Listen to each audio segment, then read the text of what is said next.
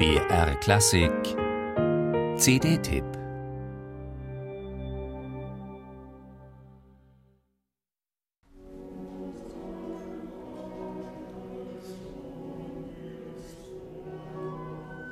In der Reihe Wiener Staatsoper Live gibt es im Katalog des Labels Orfeo Dokumente von großem interpretatorischem Wert. Etwa 40 komplette Opernaufnahmen von Mozart bis Britten. Kein Komponist ist so stark vertreten wie Verdi. Und Ballo in Maschera bildet innerhalb der Edition den zwölften Mitschnitt einer Verdi-Aufführung aus dem Haus am Ring, bezogen auf den Zeitraum 1960 bis 2004.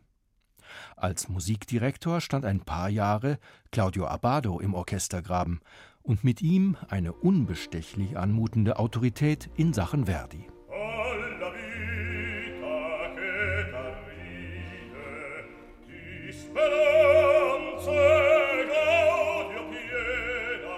Es müssen viele Räder ineinander spielen, damit im Leben und im Theater das geschieht, was wir einen Glücksmoment nennen.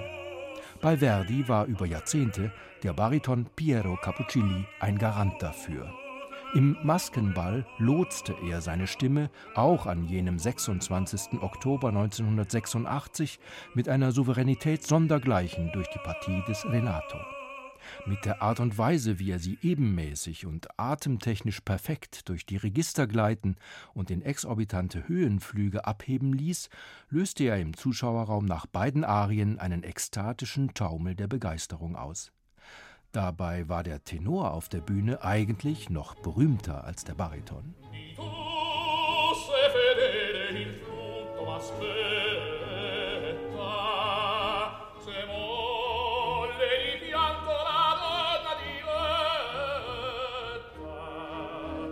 Luciano Pavarotti bot mit 51 Jahren noch die nötige Flexibilität auf, die man von Interpreten des Gustavo bzw. Riccardo erwarten darf. Leggero, mit Leichtigkeit muss hier vieles umgesetzt werden. Da kamen Pavarotti seine Erfahrungen mit der Belcanto-Ära eines Donizetti, Bellini und Rossini zugute. Auch in puncto Treffsicherheit im Notendickicht manövrierte er seinen stattlichen Instrumentenkorpus ungefährdet durch den Abend, ganz anders als die Sopranistin Gabriele Lechner.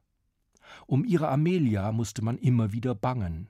Auch ihre Vibrato-Amplitude strapazierte das Ohr, so dass man einfach nur bedauerte, dass Margaret Price damals eine kleine Krise zu bewältigen hatte und darum vorzeitig aus der mit ihr geplanten Produktion ausgestiegen war.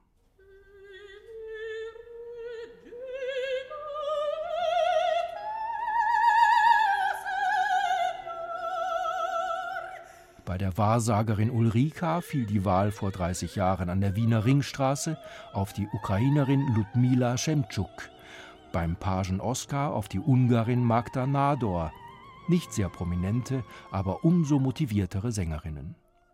Ungetrübtes Vergnügen bereitete es, dem Orchesterspiel zu lauschen.